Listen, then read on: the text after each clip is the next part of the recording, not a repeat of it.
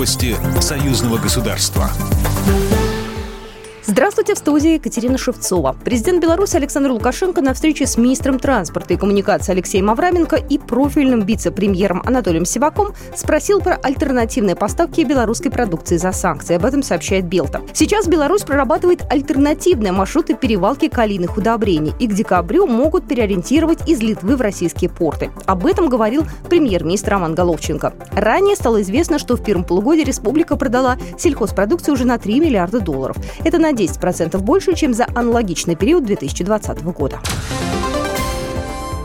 Официальный представитель МИД Российской Федерации Мария Захарова назвала несусветной чушью попытки связать непродление рабочей визы корреспонденту BBC Саре Рейнсфорд с ее вопросами в адрес президента Беларуси Александра Лукашенко на одной из пресс-конференций. По словам Захарова, решение Москвы в ситуации с Рейнсфорд никак не связано с ее журналистской деятельностью, а в том, что она возвращается в Великобританию исключительно и только заслуга ее родины. Она добавила, что Москва очень долго предлагала британской стороне разблокировать визовый вопрос с журналистами.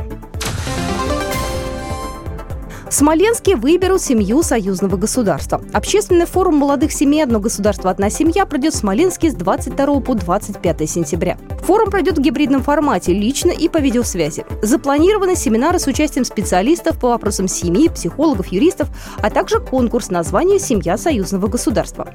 Участники форума – российско-белорусские семьи в возрасте от 18 до 35 лет, представители общественных организаций, эксперты, специалисты, которые занимаются институтом семьи в обеих странах.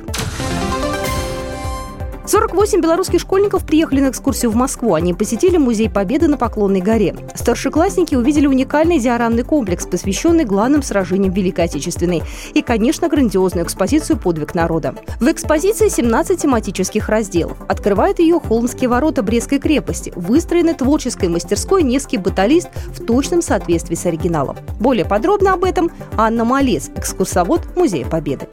На захват Брестской крепости было отведено всего лишь несколько часов.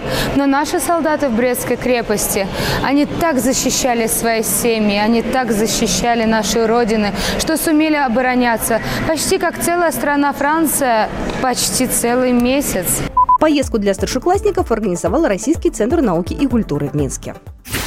Программа произведена по заказу телерадиовещательной организации Союзного государства. По вопросу размещения рекламы на телеканале «Белрос» звоните по телефону в России 495 637 6522. В Беларуси плюс 375 44 759 37 76. Новости Союзного государства.